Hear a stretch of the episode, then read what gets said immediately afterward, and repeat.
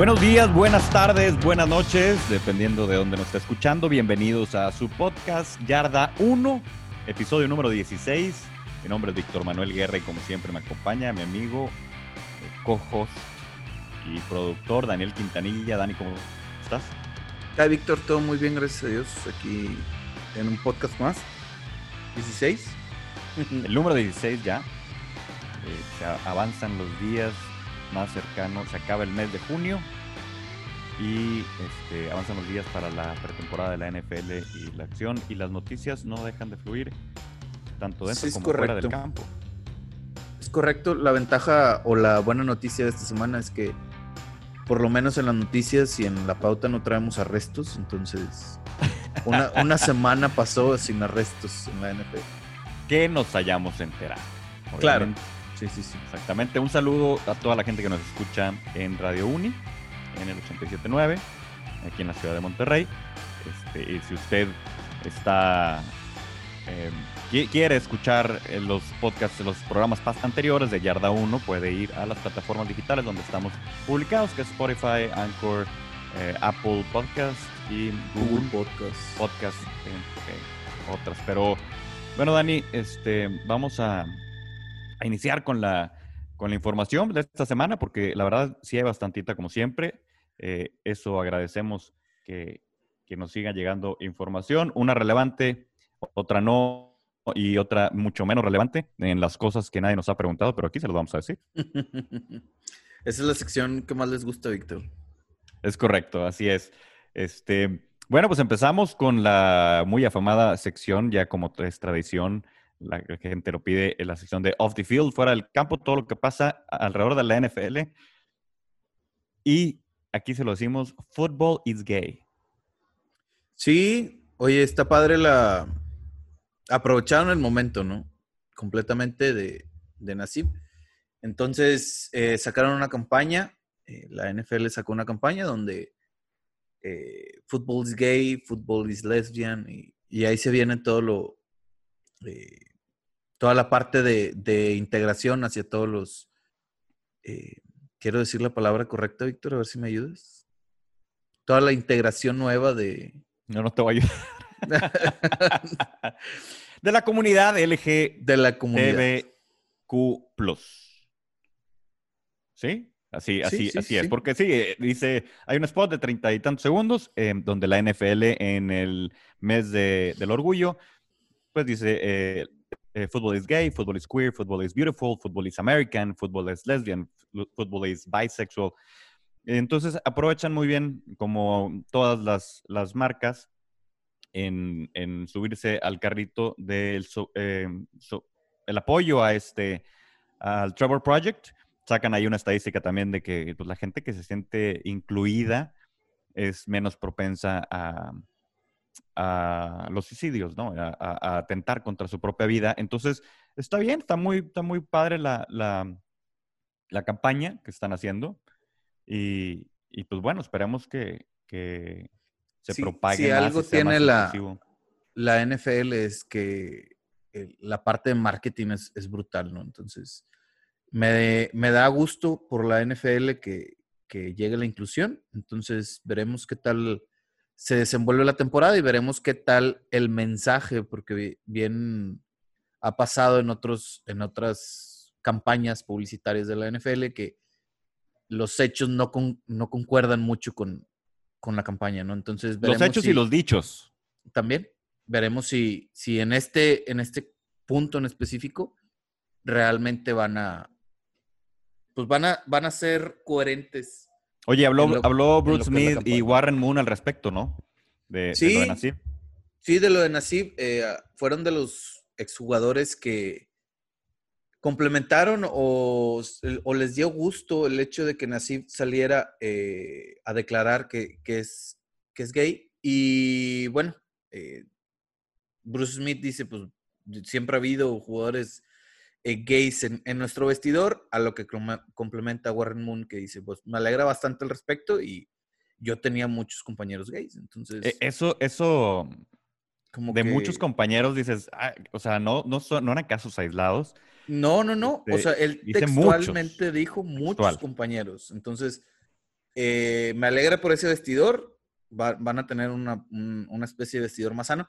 Que si bien Warren Moon ahora lo dice de esa manera, entonces también nos damos cuenta que muchas veces los mismos jugadores saben, o sea, no necesitan que, salir públicamente a decirlo para que sus, compañeras sus compañeros sepan, sino que sus compañeros saben y respetan la decisión. Los que no respetaban las decisiones o no concordaban con, los ideales de cada jugador, pues eran más los dueños, gerentes generales, afición y demás, ¿no? Pero los jugadores, eh, por lo que ahora estamos viendo, pues nunca han tenido ningún problema con, con la aceptación, la integración y demás de, Sí, exactamente. Y, es un statement, ¿no? Lo de Nasib y todo esto ya lo hemos platicado. Em, que bien hecho, bien hecho. Hay cosas que se deben de decir. No hay por qué dejarlas ahí nada más a la ligera. Claro. Y que, que se digan y que salgan y, todo normal, ¿no? O sea, porque es este, a seguir con lo que es el fútbol, con lo que es el fútbol americano, el deporte. Pues lo que realmente... respetar. Eh, en, ese, en, ese, exacto. O sea, para, para fines prácticos a la NFL lo que importa es el talento y no tanto eh, la orientación sexual de cada uno, ¿no? O así debería que Eso, y que eso no se vea una limitante para segregar a una persona que es atléticamente capaz. Eh, que no se sientan así eh, las personas, ¿no? O sea, pero, pero bueno, ahí queda, ahí queda la campaña de Fútbol is Gay. en otras cosas fuera del campo, este, Tom Brady, y se lo hicimos aquí en Yarda 1 en exclusiva, dice que el 90% de las cosas que dice no es lo que piensa. Es correcto. Lo cual, lo cual... Entonces, imagínate todo lo bueno que ha dicho de jugador. Probablemente es todo lo contrario y todo lo malo que pudo haber dicho de algún jugador. Claro. Pues es completamente lo contrario. Hay dos frases específicamente que, dice, eh, complementando su primera declaración en este programa de HBO, donde dice que un equipo eh, decidió salirse de la contienda al final del día, eh, bueno, dice, bueno, no había ninguna posibilidad de que yo jugara en ese equipo, o que yo fuera ese equipo. Sin embargo, eh, me queda la espina de que, ¿por qué no quisiste ir hasta el final en el, en el proceso de selección? ¿no? O sea, ¿por qué me dejaste y, abandonaste lo que podría ser que yo llegara a tu franquicia? Entonces, esa es una de las frases y la otra, pues, es la que dice, pues, aparte de que el 90% de, de, todo lo que digo es meramente lo contrario, eh, dice, bueno, si yo pensaba que un corner era, bueno, pues no, no decía yo que era bueno, sino que iba a estar sobre él todo, todo el día. Entonces, claro, hay... Eh, pues bien por Brady, que al parecer en 20 años no nos hemos dado cuenta todavía cómo funciona y, y seguiremos sin saber, ¿no? Y en 20 años nunca hemos tenido tanta nota de Tom Brady y tanta declaración. No, no, no. Eh, habíamos tenido como que lapsus nada más. Pero ahora, hay, hay medios que eh, aseguran que los equipos que estaban ahí interesados eran Bears, Chargers, Raiders, Rams, Saints, Titans y 49ers. Entonces, si vamos realmente al lado que dice que no dijo lo que dijo y que sí haya sido así, que te vas a quedar con eso realmente, o sea, pasaste de contratarme a mí. Chargers pudiera ser. Puntualmente, Bears necesitaba coreback, drafteó Chargers porque estaba estaba Tyrod Taylor antes de que le performara el pulmón el, doctor y que le dieran el, espacio a Herbert, ¿no? O sea, ese, ese año precisamente en el, año pasado, donde está de agencia libre, hace visitas o bueno, más, más bien hay llamadas porque visitas no hubo debido a lo del COVID eh, puede ser Chargers. No sé. Fíjate, no, Pues también. Digo, después salió, ¿te acuerdas la declaración de Carr de que él se sentía menospreciado por, por Gruden y por. Sí, tal vez, tal vez por ahí se, enteró de algo. Rams estaba Jared Goff en ese momento. Saints estaba Drew Brees. Yo estoy seguro que no fue por ahí. Saints se tuvo que esperar hasta el final para saber si Drew Brees se retiraba esta campaña pasada o, ya terminando esto. Claro, claro, pero, y entonces a lo mejor Saints pudo haber estado muy emocionado. Y al no, final pero hablamos de la declaración de Brady de que te vas a quedar con eso. Ajá, sí, sí. O sea, ¿te vas a quedar con Brees? Claro que sí. O sea, no se pudo haber referido a él. No. A Tannehill tal vez. A Garoppolo no lo sé. No lo sé, pero tal vez a, a Raiders. Yo, yo voy por Raiders, de que te vas a quedar con Carr, neta, o sea, neta. De verdad. O sea, todos los demás, porque sabíamos que en Chargers estaba Herbert. No, no tenía el espacio todavía, pero estaba Herbert. Entonces, sí, iba a llegar Herbert. ajá, exactamente. En Entonces, algún punto, ¿no? Exacto. Entonces yo me voy por Raiders, metiendo un poquito de, polémica, en el que realmente Brady sí quiso decir, neta, te vas a quedar con Carr y vas a pasar. Ok. Ahorita, ahorita vamos a hablar, tenemos más, más cosas de Raiders al final de... no sé este, si, imagínate, no sé si, si Brady y Gruden pudieran haber sido una buena pareja. Uf. O sea, head este coach, coreback. No lo sé. No lo sé. Me que sus personalidades no. Siento que no, que no, no iría por ahí. Pero bueno, quién sabe. Tal vez. Tal vez el scouting. El Scouting Combine eh, va a recibir eh,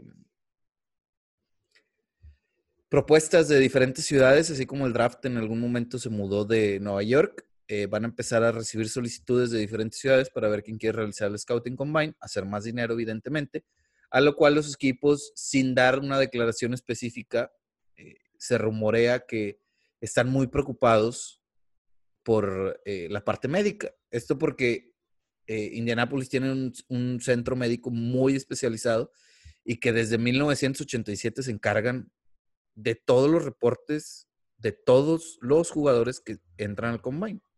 Entonces, eh, dicen, bueno, nada más dime quién o qué ciudad me va a entregar lo que yo quiero. ese, ese, es el problema de, del scouting en, en la parte de, no creo, digo, para armar infraestructura en Estados Unidos se pintan solos. O sea, un, seniority en la ubicación del Scouting Combine no, no creo que sea gran problema. Puede, ser por el tiempo de entrega, ¿no? Híjole, ahí desconozco, pero bueno, no creo que le batallen. Va a ser una, una, una puja el quedarse con el Scouting Combine de la ciudad. No creo que sea más que económico el tema. Sí, eso inyecciona a cada una de las ciudades a la que va a recibir el scouting y, pues quién sabe. Oye, en otras noticias fuera del campo, el corner que ya hemos hablado de él, Cameron Kinley, eh, el corner de la Navy, no fue, que fue undrafted, firmado por Tampa Bay Buccaneers, tiene que cumplir con su servicio en, el Navy. Ajá, sí, este Su servicio militar. Exactamente, que, al cual se comprometió desde que inició o lo becaron o lo, eh, ingresó al Navy, ¿no? Pero le está pidiendo la oportunidad a Joe, Joe Biden, al presidente de Estados Unidos, que primeramente le agradeció en una entrevista todo lo que hace por el servicio público del país y diciéndole que, le dé chance, que, que, él interceda para que, le, le, puedan... Que porfitas. sí, de porfis, porfis, este, para que pueda postergar su servicio después de, jugar un tiempo, el tiempo que él quiera, ¿no? Porque si, whenever I quit eh, football, ya voy al, Navy, ¿no? Pero pues bueno, eso es un tema de que ya lo habíamos platicado. Eh, este wide receiver, por ejemplo, Perry de los de Dolphins, también es del Navy y fue drafteado en la ronda 7 y él no, no tiene ningún problema y va, va, a estar después, va a cumplir después su servicio, ¿no? Servicio. Sí, es, lo que platicábamos ya el, programa pasado, donde ellos tienen que ser seleccionados durante el draft. Undrafted no vale. O sea, nada de que, ay, al último me seleccionaron, ¿no? Entonces, el Navy también sabe muchas veces que pasa que no quedan seleccionados, no quedan en el equipo, entonces, ¿para qué retrasar el proceso? Sí, claro. Se terminan siendo cortados ¿Pero tú qué opinas? de prácticos. ¿Tú qué opinas? O sea, tú, Daniel, pues al final del día. hacer una excepción? Al final del día firmó un compromiso, ¿no? Primero firmó un compromiso con el Navy que con Tampa, ¿no? Que con la NFL, sí. Sí, entonces ahí, pues bueno, tal vez este pudiera haber un halfway donde, donde pueda jugar y luego en verano hacer su servicio militar, ¿no? pudiera ser, ¿no? Pobre chavo, ¿no? Porque esas decisiones y el destino que lo lleva a ciertos caminos, pues ni modo, o sea, habrá, hay que, yo lo entiendo que tiene que, buscar todo lo posible para poder jugar la NFL. Sí, sí, sí. Porque después de hacer su servicio, no sé, un par de años, o tres años, ah, tal vez es el mismo tiempo, lo vamos a investigar, pues es el mismo tiempo que, estudiaste, eh, pues ya la NFL ya no te quiere, ¿no? O sea, ya pasó tu prime. No, tu vida, tu vida atlética a lo mejor cambia de, de concepto, ¿no? O sea, ya no es lo mismo, ya no tienen la misma atleticidad. Eh, Oye, en otras, en otras noticias, adelante, Daniel. Eh, te iba a decir, el hijo de Greg Olsen, de 8 años, se recupera de un trasplante de corazón. Esto tengo entendido que fue la semana pasada que realizaron el trasplante y Greg Olsen, de hecho, sacó varios videos donde, pues primero que nada, eh, daba updates de lo que iba pasando con su hijo, hasta que llegó el punto en decir que iba a, requerir trasplante de corazón. Entonces, se está recuperando. De hecho, por ahí ya salen videos del niño eh, pues caminando y todo, como si no, no hubiera pasado mucho. Eh, para una operación de, corazón, recordar que te rompen todo el tórax, entonces no es tan fácil la, recuperación y, al parecer, dentro de las ventajas de ser niño, pues tiene una recuperación un poco más rápida. Sí, ojalá, ojalá todo vaya bien. Dice que es increíble la recuperación. Eh, nos da mucho gusto porque como padres, pues imagínate tener a, tu niño en esa, una enfermedad de esa, pues es inaudito, ¿no? Pero bueno, este, le mandamos los mejores deseos a, Greg Olson, este ex Panther, ya retirado de la NFL y a su familia. y en otras noticias cercanas a los Juegos Olímpicos, el jugador Marquise Woodwin quedó en 19 de 24 competidores en el salto y se quedó a, pues, a varios lugares de ir a, a, 19 lugares. a 19 lugares de ir a los Juegos no, Tal vez, tal vez iban los primeros tres, no sé, los primeros cuatro. Bueno, se quedó como a 15. Se quedó a 15 lugares de, de, eso. Entonces, bueno, eh, zapatero tus zapatos, a lo que sigue, Marqués, y, y, pues ya, prepararse para la NFL y dejarse de estar. Imagínate en el salto olímpico, cuántas lesiones no pueden caer y pierdes. Creo que Marquise estuvo, hizo opt-out, si no me equivoco, la temporada pasada. Justo lo acaba de firmar eh, un equipo, hizo opt-out y ahorita creo, no, no estoy 100% seguro, pero creo que es agente libre. Sí, así es. Entonces, este, por ahí a lo mejor vio que ya no, había mucho mercado para él, dijo, pues bueno, a lo mejor si voy a los Juegos Olímpicos, vuelvo a agarrar un poco de auge y, y pues no. Sí, tiene 30 años. Fíjate que firmó con, con Chicago. Ah, sí. Está, con Chicago. El 16 de abril firmó, firmó con Chicago. Entonces, pues ya va a regresar a la NFL, 30 años. Em, recordemos que llegó a Buffalo, luego a San Francisco. En Filadelfia sí hizo opt-out el 2020. Eh, en, San Francisco fue donde Goodwin como que se agarró un, un, buen vuelo. Sí. Y este... Pues en su primera temporada, en el 2017. Eh, prácticamente, porque sí tuvo este, casi las mil yardas. Eh, nada que ver con el 2018-2019. Este, entonces, pues ya lo veremos con, con, Chicago, a ver, a ver si ahí con Justin Fields es una buena con Andy Dalton, acuérdate. Andy Dalton, es correcto. Bueno, bueno, Andy Dalton. Muy bien, pues así, así las cosas eh, fuera del, del, campo de la NFL. Este, hay contratos nuevos, hay movimientos en los equipos. Este, ¿qué traemos por ahí? Aaron Rodgers vuelve a ser noticia. Aaron Rodgers vuelve a ser noticia porque probablemente se las pueda aplicar y bastante bien a, los Green Bay Packers a partir de, en tres días, cuatro días, el 2 de, junio, de julio, perdón, puede, es el último día de hacer opt-out de esta temporada. Entonces, si hacen opt-out, eh, pues básicamente eh, hay una paga menor y no hay ningún problema, o sea, no pasa nada, no te pueden recortar, no te pueden decir nada, simplemente pues, haces el opt-out, así como el año pasado. Y Rogers, pues la desgracia que tiene ahorita es que no quiere jugar con Green Bay. Está muy enojado con Green Bay y al estar muy enojado con Green Bay, Green Bay le quiere quitar el bono de firma. Y que son 6 millones. No, son 11 millones y 6 del roster. Son 17 millones. Entonces, para evitar que le quiten todo ese dinero, puede hacer opt-out y ese dinero se queda en Rogers sin ningún problema. Híjole, para el viernes, el próximo, el próximo martes podcast, este, el próximo jueves, si nos está escuchando en radio, eh, le traeremos esa noticia. Es más, si usted no está escuchando en Radio Uni, ahorita que es día este jueves. Jueves primero, de hecho. Pues probablemente al día siguiente, eh, entre viernes y sábado, podremos eh, escuchar algo de Aaron Rodgers, si no es que para lunes, para que sea más noticia. Decías de Kyle Pitts. Kyle Pitts sí, Kyle Pitts firmó eh, su contrato, 32.9 garantizados y la módica cantidad de 21 millones de dólares por firmar. Es el bono por firma. Se espera muchísimo de Kyle Pitts en, Atlanta. Eh, se espera que sea el que revolucione la posición de Tyrant. O por lo menos que llegue al nivel de... De Tony González. Pues de Kelsey, de Kittle y, y pues ya, ¿no? Son los mejores Tyrants ahorita. Sí, y yo, digo por Tony González porque estuvo en Atlanta, ¿no?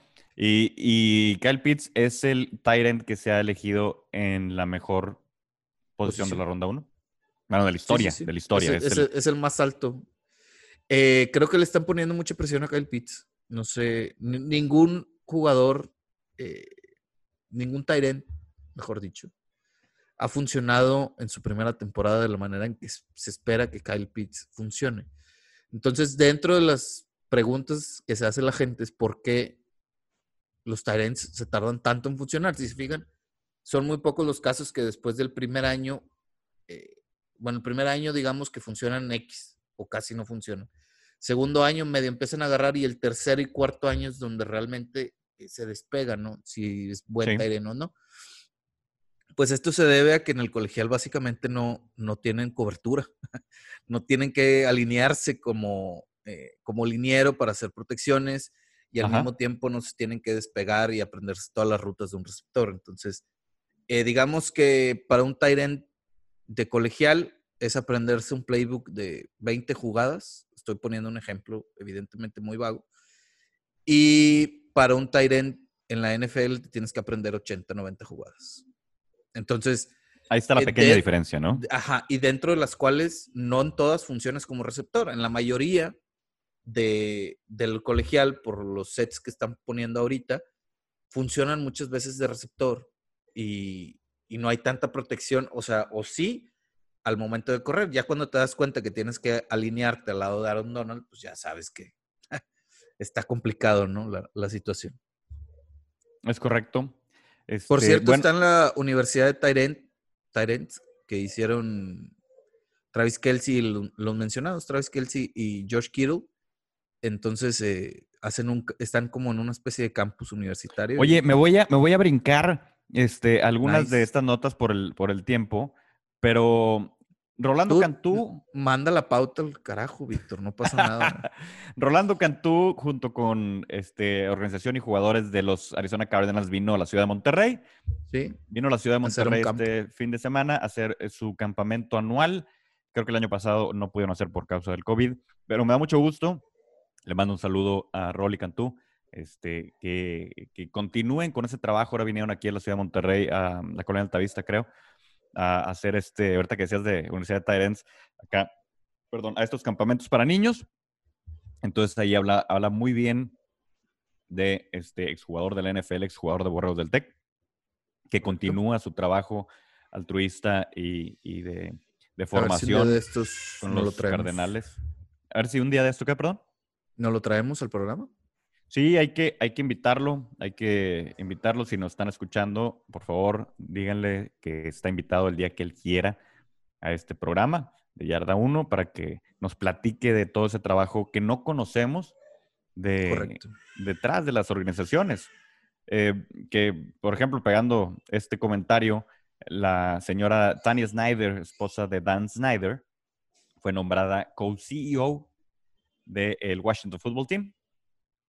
Que si recordamos, el Washington Football Team fue este, comprado, adquirido por el señor Dan Snyder en 1999 y desde ese momento la esposa, Tania, Tania, me sentí como en la novela de Dos Mujeres en un Camino, Tania.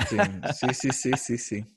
Este, Tania Snyder ha participado en, las fundaciones de, eh, del Washington Football Team antes de los Redskins y hace ese trabajo altruista en la comunidad, etcétera. Y ahora pues, va a tomar aparentemente más decisiones más, más, eh, pues lavándose las manos, ¿no? También Snyder y haciendo todo lo posible para que ya no vean a su franquicia como un programa tóxico. Ya ves que tienen todas las demandas de, trabajo tóxico y, y, ah, ah, bullying, acosador y todo lo demás.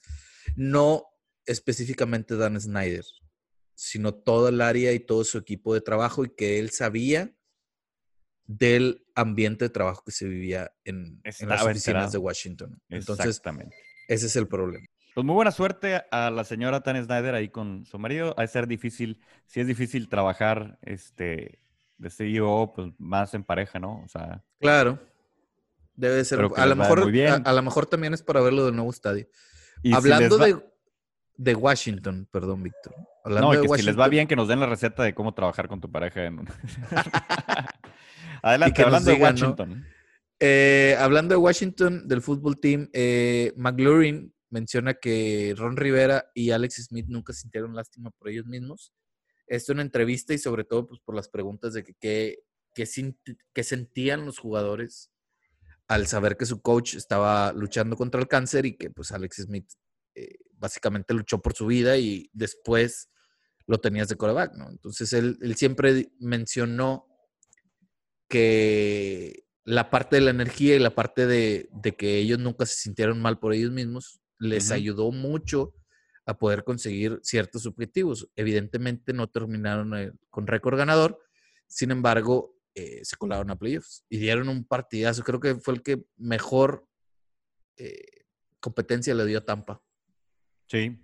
Durante sí, sí, sí. Y, fíjate qué contraste, ¿no? De, de, estos personajes en el Washington Football Team y lo que estábamos diciendo de la toxicidad de, sí, Sí, sí, sí. Entonces es un contraste bastante interesante el cómo eso no se permea en la organización. O sea, la gente que, ellos que estaban luchando por su vida y la empatía que les tenía la gente, cómo no se permea la empatía y el ambiente laboral, ¿no? Sí, bueno, eh, igual será por, por el primer año que están viviendo o que Ron Rivera está viviendo en, en Washington y muy probablemente él vaya a ser una parte junto con su esposa porque siempre se ha hablado muy bien, por lo menos las Panteras, eh, toda la gente que trabajaba en, Panteras eh, quedó eh, triste al momento de que se fue Rivera porque dicen que él y su esposa realmente se comprometen a, ser altruistas, ¿no? A, llevar un mejor ambiente de trabajo, a ayudar a todas las personas que están dentro de la organización y fuera de la organización. Entonces, me parece que también es, Ron Rivera es parte del eh, trabajo que está haciendo Dan Snyder por limpiar el nombre de, Washington. Exactamente. Hablando de Washington, el exjugador Morgan Moses, offensive tackle, eh, empezó todos los juegos con, con, Washington 2015, ¿no? Y ahora firma con los Jets. Nos brincamos a esa. El, el, que está haciendo la pauta aquí no nos está ayudando, ¿eh? No, nada, cero. está en contratos. Está en contrato. Firmó, con los Jets Morgan Moses eh, por un año y 3.6 millones de dólares el tackle Bien, bien por los Jets. Eh, ya le va a tocar eh, proteger a Zach Wilson. Y creo que armaron una línea bastante decente. Entonces, a ver, no estoy seguro de lo que voy a decir, pero. Tú dilo como quiera, con confianza y seguridad. Ah, caray, aguas con, los, Jets. no, bueno, este. No, a ver, quiero. Perdón, perdón, un momento, perdón. ¿Mande? Complementar el comentario. ¿De, de recursos humanos? de recursos. Dani, ¿qué pasa ahorita terminando? ¿Qué pasa recursos humanos, por favor? Creo que te van a dar el cheque de salida. Ese comentario te, vamos te van a dar de este, baja. Me parece que eh, puede ser, no estoy diciendo que va a tener la temporada más ganadora o la ganadora, la temporada ganadora, pero arriba de seis juegos sí, ¿eh? Ok, ok, ok. Arriba de seis juegos sí ganan. Si eso es aguas con Jets, pues sí, porque generalmente lo tomabas como un cheque al portador con Gaze. Hasta los Broncos le ganaron el año pasado. Hasta los Broncos le ganaron, ya son cosas Entonces, muy... Eh, vaya, aguas con los Jets. Exacto. Oye, eh, ¿la NFL aprobó cascos alternativos? Sí, al, aprobar los cascos alternativos, eh, ahí vienen los throwbacks. Ya mucho del fan base eh, de todos los equipos está emocionado por ver sus uniformes pasados Entonces, que de hecho hay muchos uniformes que nunca se debieron de haber cambiado, pero ni en color ni en esencia del uniforme, pero supongo que el marketing y las diferentes marcas hacen, hacen que los cambios sucedan. Sí, Entonces, moda también. Puede ser que los Titans por ahí revivan a los Oilers en algún partido. Esto es a partir del 2022. Eh, entonces, se vería bien, ¿no? Creo que era uno de los mejores cascos el de los Oilers. A mí siempre me gustó. ¿Tú crees? A mí, en lo personal, a mí me gustó. Me gustaba. No, bueno, hay de gustos a gustos. Sí, este claro. Yo sé que tú extrañas, por ejemplo, tu logo de Miami, pero entonces se lo siguen usando, no hay ningún problema. Sí, y, pues lo hemos, lo, han sacado, lo hemos, sí, lo hemos sacado, claro. sí, porque también trabajas dentro de la organización. Sí, claro, ahí estoy opinando. Desde lejos, a veces me escuchan, a veces no. Este, pero sí, hay que ver, hay que ver si, por ejemplo, los Pats sacarán su el Patriota de centro, que sí, era su logotipo. si, si Tampa Bay sacará el pirata con el cuchillo entre los eh, dientes. Bueno, él, él, ya dijo, el dueño ya dijo que sí. O sea, es un hecho que, que se va a regresar nada más entrando el 2022. Todo el uniforme completo. Híjole, bueno, ahí vamos a, se van a ver muy raros algunos. Es como el, de abeja de, Pittsburgh. O sea. Ese es malísimo. Sí, no, es muy malo, muy malo. Ese es malísimo. Eh, el, de Green Bay también, que es como azul con guindo. Sí, es muy, muy feo. Ese tampoco me gusta, pero pues, bueno. Pero hay, pero hay unos buenos como los de Bears también. Este, El throwback de Bears es, está muy padre. O sea, porque ese sí te, es algo como que añoras. La nostalgia, tal la nostalgia. Es que, es que por ejemplo, el de, el de, Green Bay es extremadamente viejo. O sea, ese es el problema de que nosotros no lo vemos y nunca lo vi así tampoco, ¿no? O sea, de niño nosotros, bueno, de niños nosotros tampoco vimos ese uniforme. Es porque realmente viejo. Entonces. No, realmente, realmente nos tocaron los Oilers, nos tocó el de Tampa, eh, sí. Nos tocó el, el, de, Filadelfia también es muy bonito. El, verde no oscuro, sino verde tipo limón. Eh, que vienen las, las alas del, del Eagle en, el casco. Es fenomenal ese uniforme. Pero bueno, veremos quién, quiénes son los primeros en empezar. Por ejemplo, el de Cowboys también, el, el casco blanco. Eh, también a mí se me hace mejor que el, plateado. Digo, ahí me van a reventar varios, pero eh, se, me hace, se me hace más bonito y más elegante el casco blanco de, de Cowboys que el plateado. Que ese muy probablemente, si fuera este año, lo estarían usando en Acción de Gracias, que, es cuando generalmente sacaban el throwback. Eh, este año no lo veremos, pero el próximo año, sin ninguna duda, estará ahí el, el throwback de Dallas.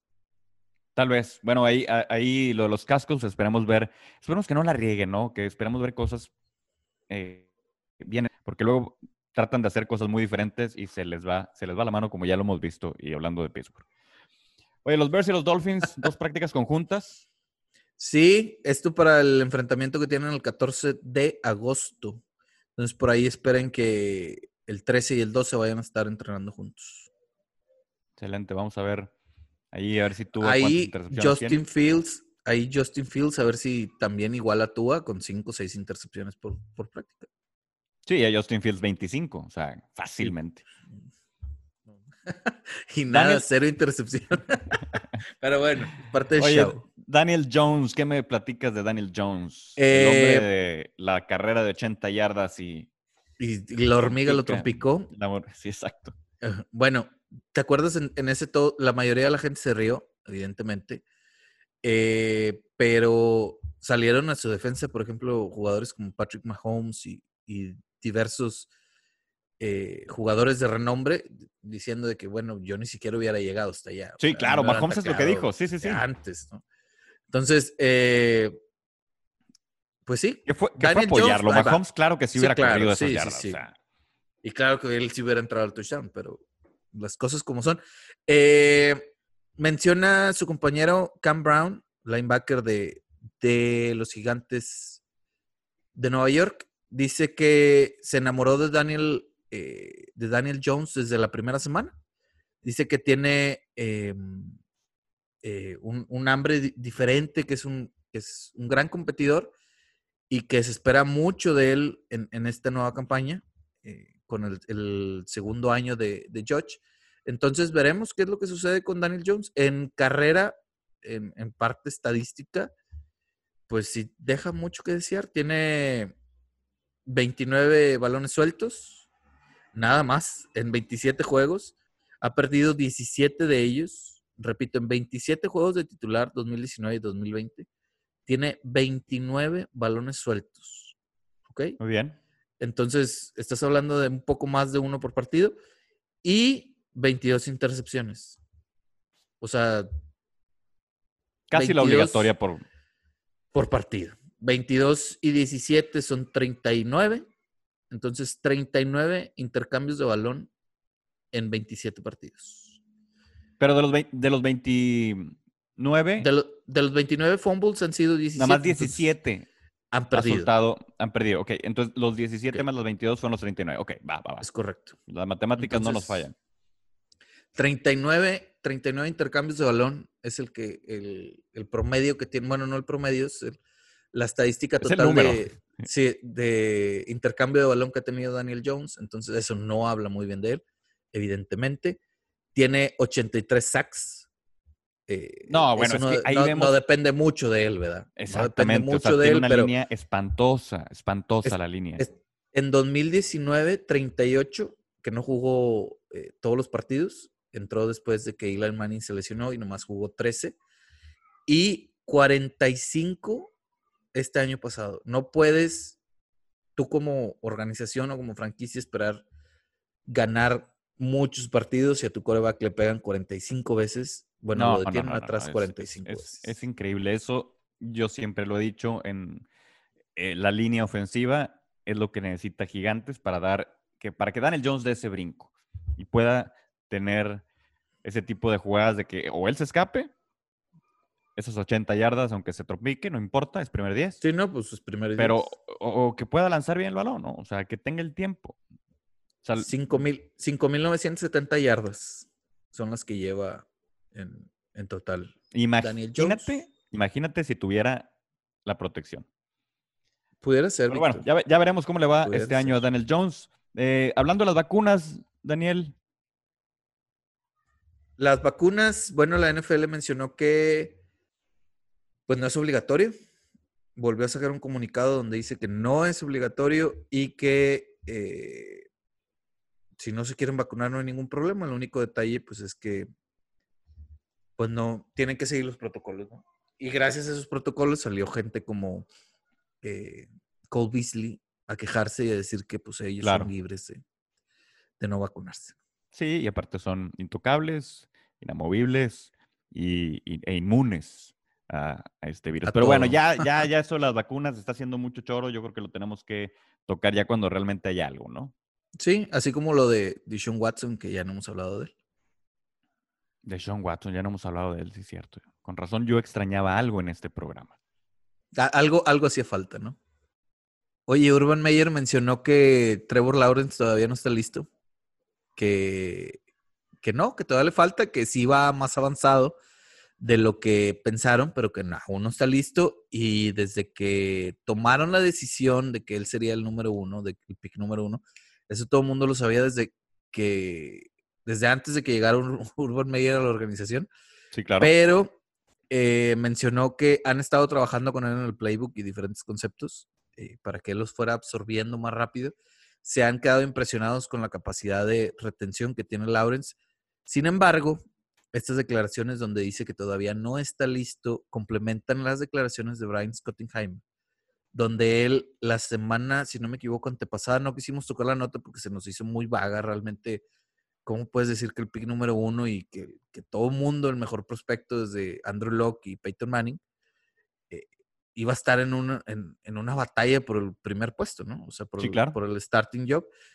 Eh, ahora hacen un poquito de más ruido y por eso lo tocamos, porque pues, ya son los dos. O sea, algo le están viendo o simplemente es para quitarle presión y que también, creo que lo mencionabas, Víctor, el, en, programas pasados, que, que por eso también llevaron a Tibo. Así que lo mediático se lo lleva a Tibo y, puede trabajar con mayor, una cortina mayor tranquilidad. Sí, sí, sí, claro. Claro, yo, yo, yo no tengo duda que Trevor Lawrence va a iniciar y lo va a hacer bien. Lo va a hacer bien dentro de sus capacidades y dentro de lo normal que es una campaña de un rookie de primer año. Recordemos Tiene que muy buenos receptores. ¿eh? Patrick Mahomes no es estándar, él es, se cuece aparte, pero cualquier quarterback de primer año él lo va a hacer muy bien, estoy seguro. Creo que, creo que no solo Mahomes, creo que dentro de, del mismo, eh, digo, volviendo a, tocar el tema de él, pero creo que Watson también estaba en, en esa categoría.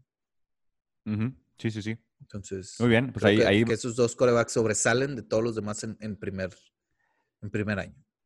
Y como siempre, el tiempo lo dirá porque ya hemos visto pues muchos busts este, en claro. esta, en esta. Y, y realmente gente talentosa que luego en la primera lesión ya nunca más se recupera eh, y ya no da, ya no da el kilo. Este, pero, pero ya veremos. Parece que trae muy buen perfil, tiene las condiciones atléticas y tiene una hermosa cabeza. Ojalá que, ojalá que los cinco, los cuatro corebacks, dije cinco, pero por, por los de la segunda ronda, ojalá que los cuatro corebacks de esta generación funcionen como, como sus franquicias No lo creo. están esperando, porque yo No creo, la creo, estadística pero hay que romper un poquito la estadística. O sea, y yo lo que, lo que digo es que sí, ojalá que sí funcionen, porque eso hace que la liga sea más espectacular y mejor. Desde Entonces- 1982 con Marino, Elway y Kelly, no hay tres quarterbacks que ha- Sí. hayan hecho lo que hicieron ellos tres. Entonces, Bueno, ahorita podemos hablar de esa generación de Josh Allen, Baker Mayfield y Lamar Jackson. Pudiera no, ser. bueno, bueno, a ver, ¿qué, qué Pudiera ser. no, Dije ¿qué que pudiera ser. Pudiera ser. Pudiera ser. Este, No híjole, te digo que fuiste una sí sea. comparación. No, no, no estoy nada de acuerdo con eso. No, no, nada. Ni el pudiera, hubiera y. No, no, no, no, no, no. Estás hablando de cosas sin sentido. Ahorita yo mismo de- los recursos humanos. Daniel. Fíjate. Josh Allen llevó a Buffalo a los playoffs y a jugar el, el, el campeonato, ¿no? Bueno, de Ok, conferencia. Lamar Jackson. MVP, Ok. Y Baker Mayfield. Baker Mayfield. Rompió A ver, la ¿los sequía tres más son del larga mismo de toda draft? la historia. Sí, los tres son del mismo Ok. draft. Baker Entonces, Mayfield llega a los playoffs tienen- también. Tienen y ganó uno y tenía Cleveland como 90 años o 100 desde su historia, no, no es cierto. Porque antes de que se fusionaran sí eran buenos. Pero eh, me refiero que están haciendo cosas. No, Víctor, tienen tres años, relájate. Tú también no, relájate no un los, chingo. no los desacre- no los desacredites tanto, o sea, dales Pero oportunidad tampoco de les des tanto vuelo. O sea, Jim Kelly no, llegó no, no. cuatro Super Bowl seguidos. Sí, seguro, Super pero no Bowls fueron los primeros cuatro años, ¿no? John Elway ganó dos Super Bowls. Dan Sí, Marino rompió tampoco- todos los récords. ¿A cuántos llegó eh, John Elway antes de ganar dos seguidos? ¿Cuántos perdió? Exacto.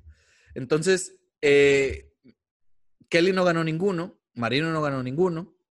Entonces vamos a ver esta generación cómo se desarrolla. Digo, yo Sí, estaba sí. hablando específicamente de que dijiste que ninguna generación tenía más de tres corebacks. Entonces yo te di una No, generación. no, no, que no. sí, puede ya ser. lo hemos platicado aquí. Si hay generaciones que tienen más de tres corebacks de primera ronda, pero no han dado ninguna generación de primera ronda el kilo desde entonces. Te voy a dar el beneficio de la duda y en, en un par de años volvemos a tocar. Lo, lo vemos, lo platicamos, sí, seguro. Oye, este, en los datos interesantes eh, y que nadie nos preguntó, pero sacaste una estadística de eh, playoffs, de victorias en playoffs, hablando de ganadores. Menos victorias en los últimos 30 años. Bueno, 30 ¿Por qué, por qué te fuiste a los 30 años? Es así, es la estadística. Ah, bueno, ok, adelante. Yo creo que 30 años es un, pues ya es una cantidad muy grande, es una cantidad eh, que ya te da una perspectiva de cada una de las franquicias, entonces yo creo que es, es suficiente el tiempo, ¿no? Aparte tengo Ok. 35, entonces por ahí va la cosa. En los últimos 30 años, las victorias en playoffs, Eh, menos de- victorias de- en playoff. Playoffs. Eh, Texans 4, Bears 4, Browns 2 y Lions 1. Y la franquicia que nunca ha ganado en los últimos 30 años un juego de playoffs, los Bengals. Oye, ¿cómo están? Es que tus Denver Broncos están por Elway, en muy lejos de ahí. Por eso te decía los 30 años. No, y por Manning. Es que igual, a ver, habrá que checarlo a ver si la, la semana que entra podemos hacer un update en los últimos 20. hablando del 2000, no del 90, porque los 90, eh, de los, equipos buenos de los 90, pues, ¿dónde están ahorita? Eh, sí, claro. Dallas, eh, Miami. Sí, o sea, si quitas, a, si quitas, a, Dallas esos últimos 10 años. Sí, claro. O sea, si, le quitas 10 años a Dallas, o sea, que sean de 20 y no de 30, por ahí debe aparecer. ¿Dónde pones a los Cowboys? Eso sería súper interesante. De hecho, se me hace que debe de estar ese mismo, ese te lo voy a decir ahorita, Víctor. Ya me entró la intriga. Oye, bueno, mientras buscamos ese dato para finalizar ya eh, este programa de Yarda 1, ahorita finalizamos con tu dato, Dani. Déjame les digo que esta semana en la NFL, pero en años anteriores, hablando de... Em, me borraste las fechas, Daniel Quintanilla. Eh, John Elway cumple años, cumpleaños el día de ayer, este, 61 años, hablando de, de Elway y de, de los Dallas, eh, Denver Broncos, perdóname. hace algunos años también en estas fechas, eh, Indianapolis firma a Andrew Locke por cinco años y 123 millones. Ya sabemos cómo terminó eso. También un 29 de junio, pero de 1934. ¿Sabes cuáles, quiénes son los Portsmouth Spartans? Los espartanos de Portsmouth. Por favor. ese fue un equipo fundado en 1929 y hasta el año de 1930 se mete a la liga de la NFL. Y en el 34, los espartanos de Portsmouth se mudan a Detroit y se nombran los Lions. Portsmouth, Ohio, actualmente tiene poco más de 20 mil habitantes. Y en esa época, en el 34, curiosamente, tenía 40 mil habitantes. Son de los pueblos que se han ido a la baja desde hace muchos años. Eh, y era el la segunda ciudad más pequeña después de Green Bay, en 1934. Eh, aficionados de Detroit Lions, Portsmouth, Ohio, ahí jugaron hasta el 34. Antes de, hay una historia detrás de cada, bueno, de algunos de los equipos de, de la NFL. En 1965 se le otorga la franquicia a los Atlanta Falcons. Este ya tiene sus añitos. Atlanta, em, a ver si lo volvemos a ver en un Super Bowl. Cumpleaños también en el día 30. AJ Brown de Tennessee, wide receiver de Tennessee, cumple 24 años. El primero de julio de 1987 se le paga a 400 jugadores de la NFL que no tenían pensión. Imagínense, 60 dólares por cada año jugado se lo pagaban mensual. Eso fue cuando cambiaron los sistemas de pensión en 1987. Ahora no creo que sean 60 dólares por, por mes por jugador. El 2 de julio de este, los Bears firmaron a David Hester esto es relevante porque David Hester fue, es el único jugador en historia en regresar un opening kickoff de un Super Bowl para un touchdown, que fue en el 2007, en el Super Bowl número 41. El 3 de julio, cumpleaños el defensive tackle de Kansas City, Chris Jones, cumple 27 años. El 4 de julio, cumpleaños Al Davis, el, el extinto Al Davis, que fue tres veces campeón campeón del Super Bowl con los Raiders, falleció en el 2011, que ya nos va a dar tiempo para toda esa historia del Super Bowl, que pues Al Davis fue el, único, el último que hizo campeón a los Raiders, después llegaría al Super Bowl y perdería contra Tampa Bay. Em, y también 4 de julio cumple años eh, el halfback de Denver, también el fallecido eh, Floyd Little, halfback de Denver, eh, falleció el 1 de enero de este año. Y cumpleaños también el 4 de julio, el cornerback de los top de la liga, Xavier Howard, cumple 28 años este 4 de julio. Entonces esa fue una semana como hoy de la NFL. Daniel, ¿tienes tu dato interesante? Tres, victorias tienen los Vaqueros de Dallas del 2000 para acá. Tres victorias en playoff. Tres victorias en playoff. Ahí, ahí ya veremos la semana que entra. Les traeremos esta lista de los que menos han ganado en los últimos 20 años. Para los que más han ganado ya lo sabemos, los podemos tener muy presentes, pero los que tienen menos victorias tal vez no. Pues Daniel, muchas gracias, hemos llegado al final. Em, este, muchas gracias a ustedes que nos escucharon aquí por estas plataformas y a la gente que nos escucha por Radio Universidad. Daniel, muchas gracias. Muchas gracias, no sin antes despedirme con mi dato que nadie me preguntó, pero en 1969 Pink Floyd eh, publica la película More. Entonces. Ah, ya. Interesante. Necesitamos más de esos datos, Daniel. Claro, sí. Estuvo mejor que el otro, ¿no? sí, claro, definitivamente. Pues, muchas gracias, Daniel. Muchas gracias a todos los que nos escucharon. Eh, no se olvide de darnos like en las redes sociales, Yarda 1, seguirnos Daniel Quintanilla y Víctor Manuel Guerra. Y nos escucharemos la próxima semana aquí en Yarda 1. Muchas gracias. Hasta luego. Hasta luego.